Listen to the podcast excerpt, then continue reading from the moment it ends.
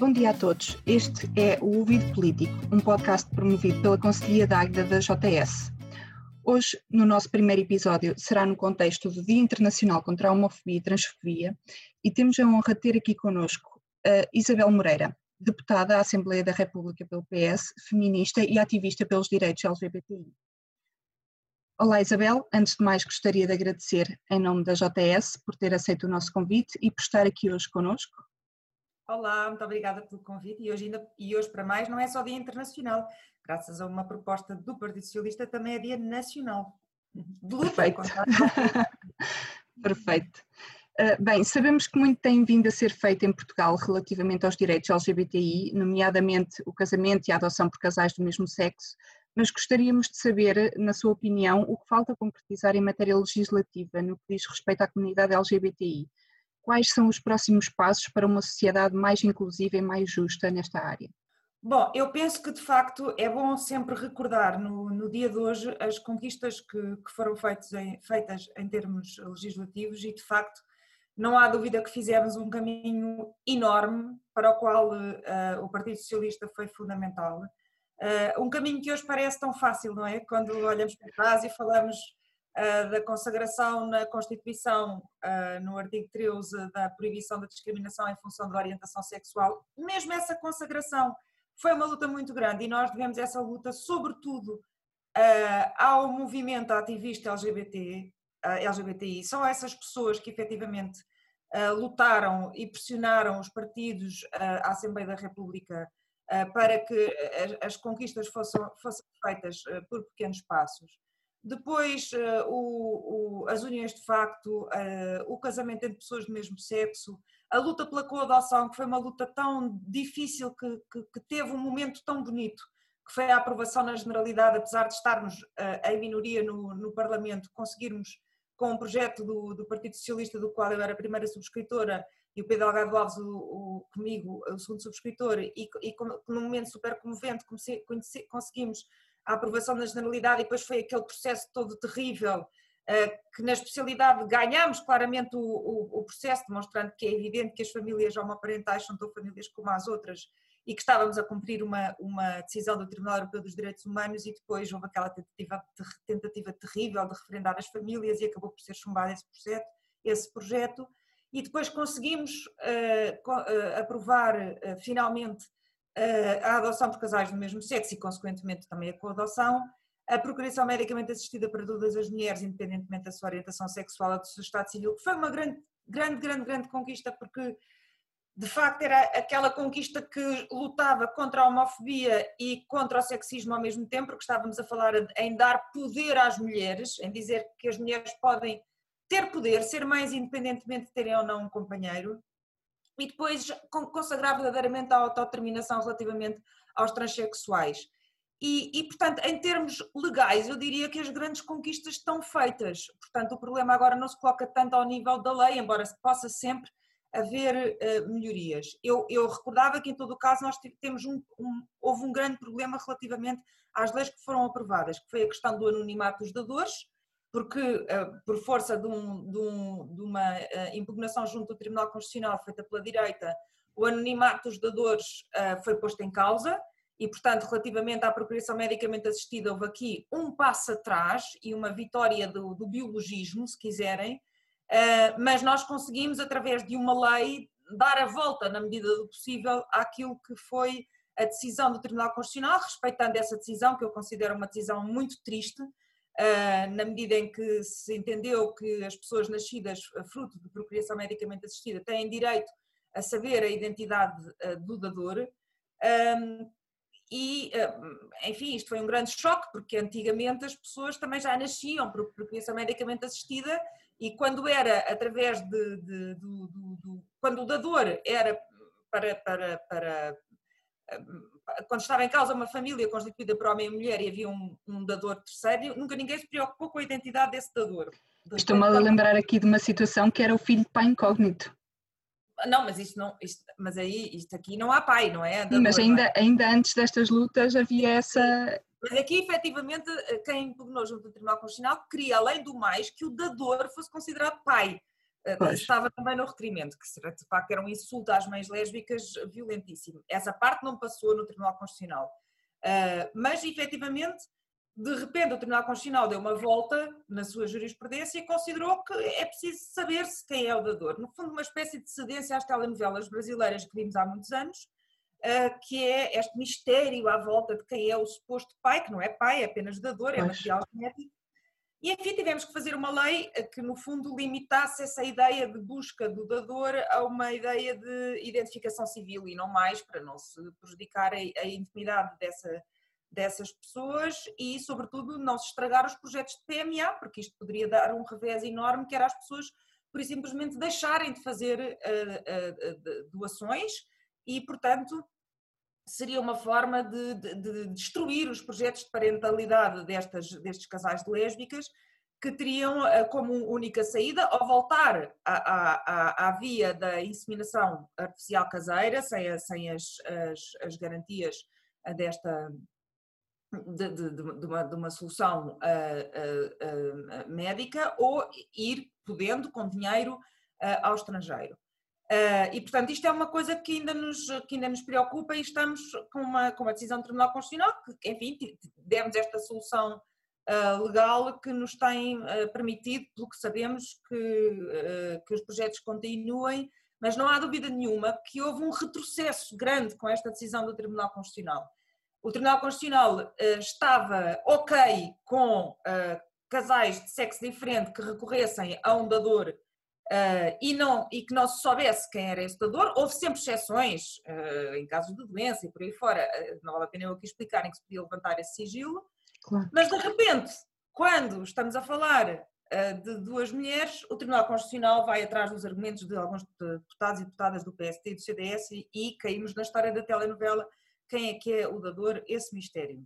E, e portanto eu acho que isto é uma questão que foi uma, uma conquista enorme que foi a PMA para, para todas as mulheres. Sempre achei que iria ser a, a última conquista, precisamente por ter a ver com mulheres. Uh, o género, nós já sabemos que é, que é, é, é, é onde o telhado de chumbo bate mais forte, e efetivamente foi onde depois houve este retrocesso jurisprudencial, porque, porque é o que é, somos mulheres.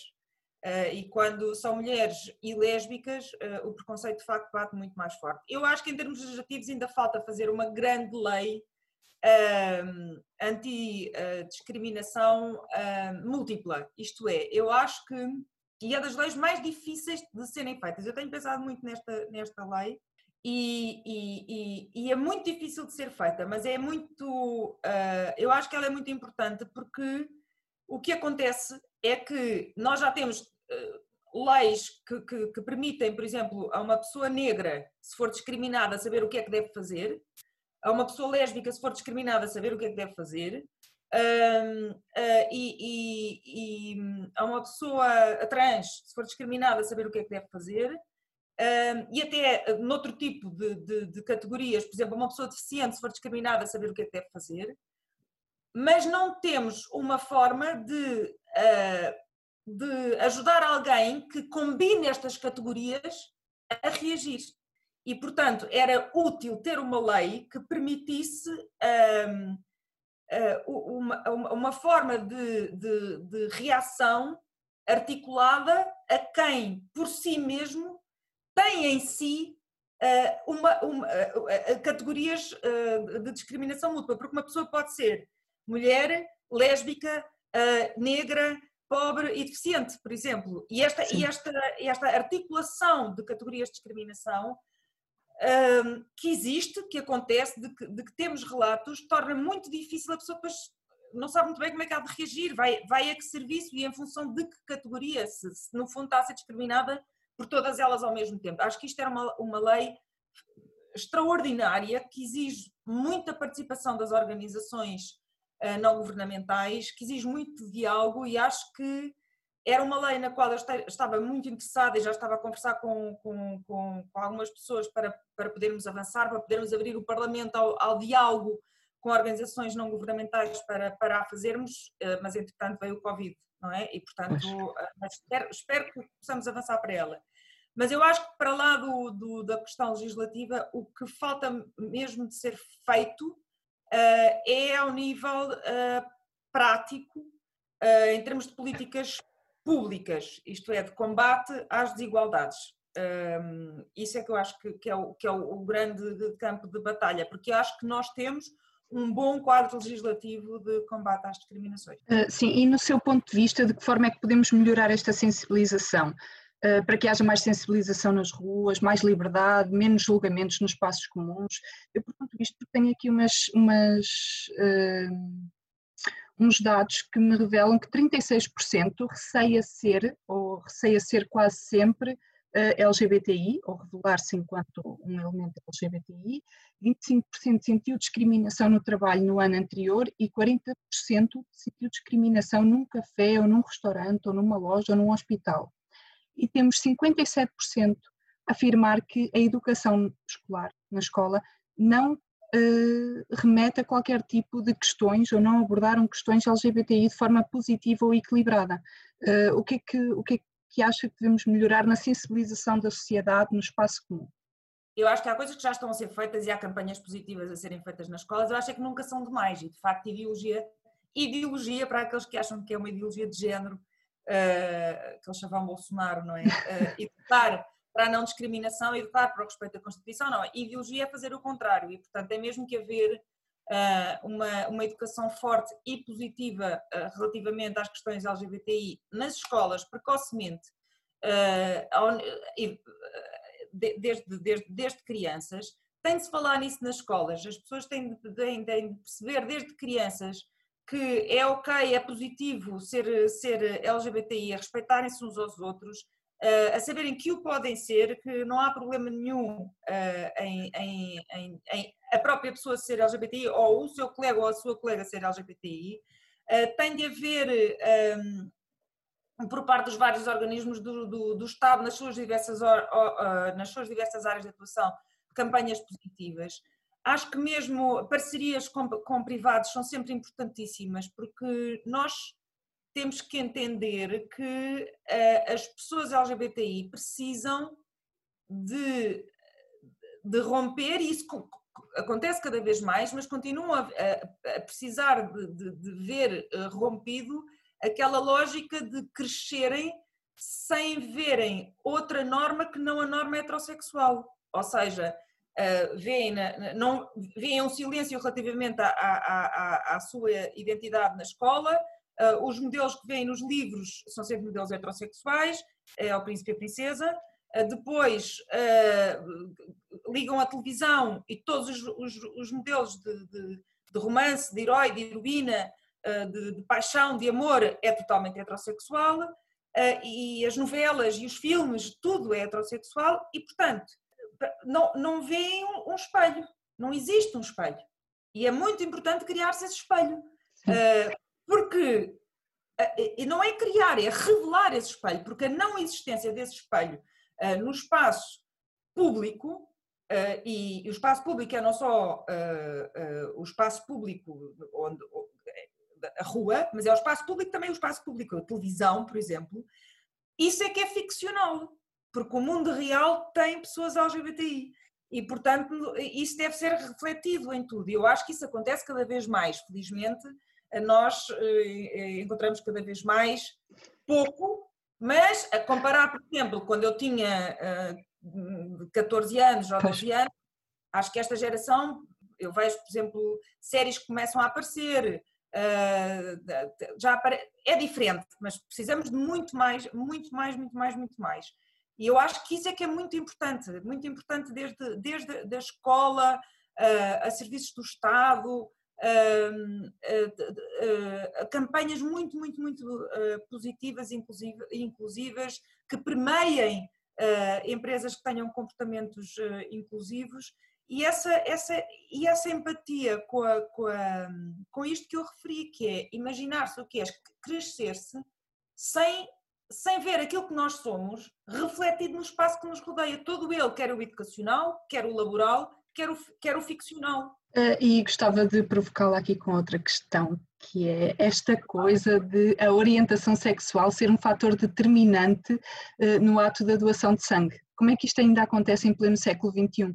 eu já lutei tanto contra isso, porque já fiz tantos requerimentos, tantas perguntas sobre a, a saga do, do, do, do, sangue gay, porque é um absurdo, não tem explicação possível, porque eh, como é que se pode. Bem, basta ver que agora nos países que tinham restrições enormes ao, ao, ao, ao sangue, como, como eu digo sempre, à saga do sangue gay, foi uma expressão acho que utilizada pelo, pelo Paulo Corte Real, uh, de repente em plena pandemia levantaram as restrições todas porque precisam do sangue, não é? Pronto, pois. Está, está, está demonstrado.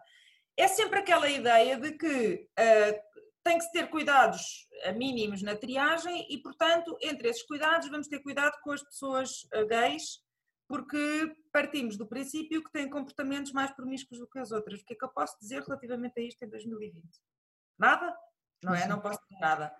Uh, e, e, é um absurdo. É um absurdo, não faz sentido nenhum. Não faz sentido nenhum pela mensagem que passa, que é uma mensagem altamente discriminatória, e não faz sentido nenhum no sentido da, da, da, da, da saúde pública, que nós precisamos do sangue. Portanto, é um disparate. Para achar mesmo que é um conjunto de pessoas maléficas, gays, eh, que têm comportamentos altamente promíscuos, que se infectam por puro eh, prazer e que vão de forma organizada e terroristas aos, bancos de, de sangue, doar sangue eh, para nos infectar a todos. Sangue esse já agora que vai ser todo testado, porque todo o sangue que nós doamos é todo testado.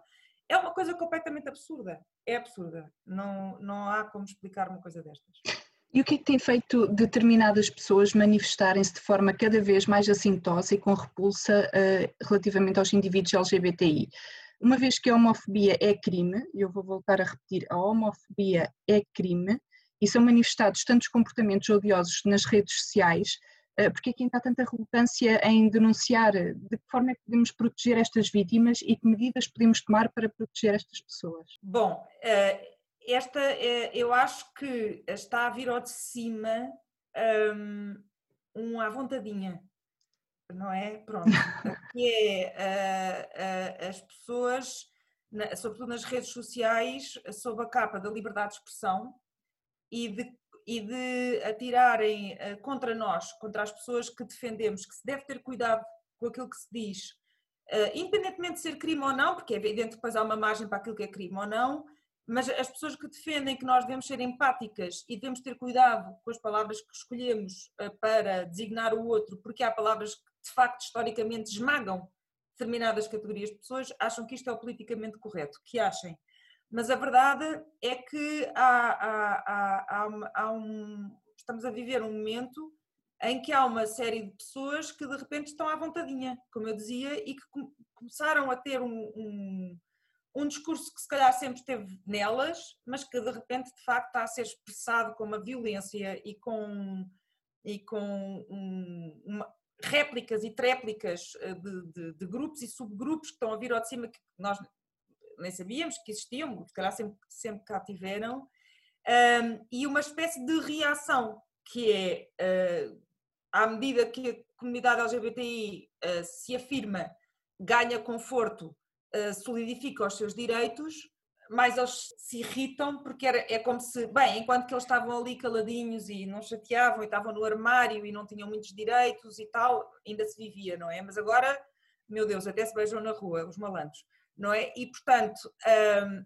e, e estamos a viver um momento histórico de afirmação de momentos extremistas, reacionários, eh, de, de, de, de endurecimento da extrema-direita e uma das características desse, desse, desses movimentos é um, um, um, ódio profundo às pessoas LGBTI. E, portanto, nós temos de proteger essas pessoas. Temos de proteger essas pessoas e, de, e temos de difundir uh, os direitos dessas pessoas, uh, o que é que é crime, o que é que não é crime, onde é que devem e podem fazer queixa. Um, e depois cada um de nós tem de combater politicamente, porque nós somos todos uh, pessoas políticas, ao contrário do que pensa André Ventura, que achava que, que hum, um grande campeão nacional como a Quaresma eh, não podia ter opiniões políticas, nós somos todos pessoas políticas e, portanto, todos nós e todas nós uh, podemos uh, ser combatentes no terreno e, e, defender não passa apenas por o Estado defender as pessoas, o que deve fazer, mas nós, nós perante alguém que está a ser insultado ao nosso lado, na rua, na internet, onde quer que seja, devemos acudir, chamar a polícia, uh, fazer acontecer, quer dizer, acho que isso também é muito importante, ter essa consciência de, de auxílio do próximo, não é? Sim, a moldura penal em Portugal agora para crimes de ódio uh, é entre seis meses e cinco anos. Acha que a moldura penal está adequada, devia ser mais severa ou que meios alternativos de reação poderíamos optar? Não, acho que para crimes de ódio a moldura, eu não, eu não sou nada favorável a aumentos de penas, acho que isso não resolve nada. Não, em todos os tipos de criminalidade, até crimes sexuais, a gente verifica que os países que têm penas altíssimas, como os Estados Unidos, eh, não diminuíram em nada uh, o tipo de criminalidade em casa. Portanto, eu não sou pró-encarceramento, não, não, não, sou, não, não, não sou Eu acho mesmo que a melhor política é sempre a educação.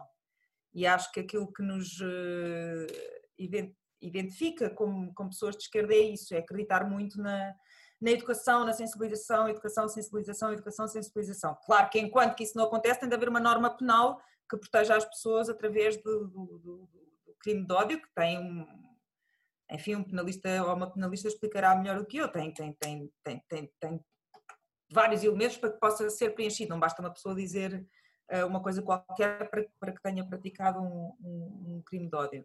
Um, mas eu acho que é isso, acho que, é que tem que haver sempre, eh, temos que voltar sempre ao tema das políticas públicas, essas é que são de facto muito importantes a, a todos os níveis, a nível social, a nível da educação, a nível do emprego, da sensibilização, uh, isso é que é muito importante. Uh, isto é, é, é, a reta final, não é? Quando acusar alguém por crime de ódio é porque falhou tudo. Uh, e em relação ao género, faz sentido manter apenas feminino e masculino ou faz sentido acrescentar um terceiro género? Eu acho que não há uma grande reivindicação por parte das pessoas uh, para que apareça um terceiro género. É isso que eu sinto, isto é, não vejo assim uma, uma reivindicação muito forte uh, de pessoas uhum. que se identifiquem com o terceiro género a exigirem uma alteração de documentação para um terceiro género. Mas em havendo, não vejo nenhuma. nada contra. Nenhum constrangimento.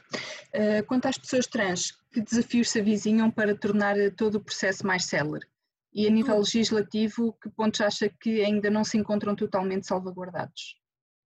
As pessoas trans foi um grande passo, esta, esta última alteração da lei, de facto, a autodeterminação e não dependerem de um parecer médico e acabar com a patologização das pessoas trans. Agora, falta tudo, porque o problema das pessoas trans é o problema prático, é o problema de acesso aos cuidados médicos, é o problema das listas de espera para as, para as cirurgias, eh, é o problema do, do, do, dos preços, de, das alterações dos documentos, tudo isso é o problema das pessoas trans. Eh, e, portanto, eh, é o problema no acesso ao, ao emprego, é o problema da discriminação laboral, e, portanto, as pessoas trans, o que tem de ser feito, de facto, é tudo do ponto de vista prático e não do ponto de vista legal. Exato, uma maior sensibilização para, para a inclusão deste tipo de pessoas. E, não, é? e o Estado, o Estado tem de investir, uh, em, tem de investir financeiramente nos acessos aos cuidados médicos e por aí fora das pessoas trans. No contexto europeu, na Polónia, temos assistido a ataques reiterados à comunidade LGBT, eh, das quais 68% afirmam haver hoje mais preconceito do que em 2012 e 15% já sofreu mesmo de violência física.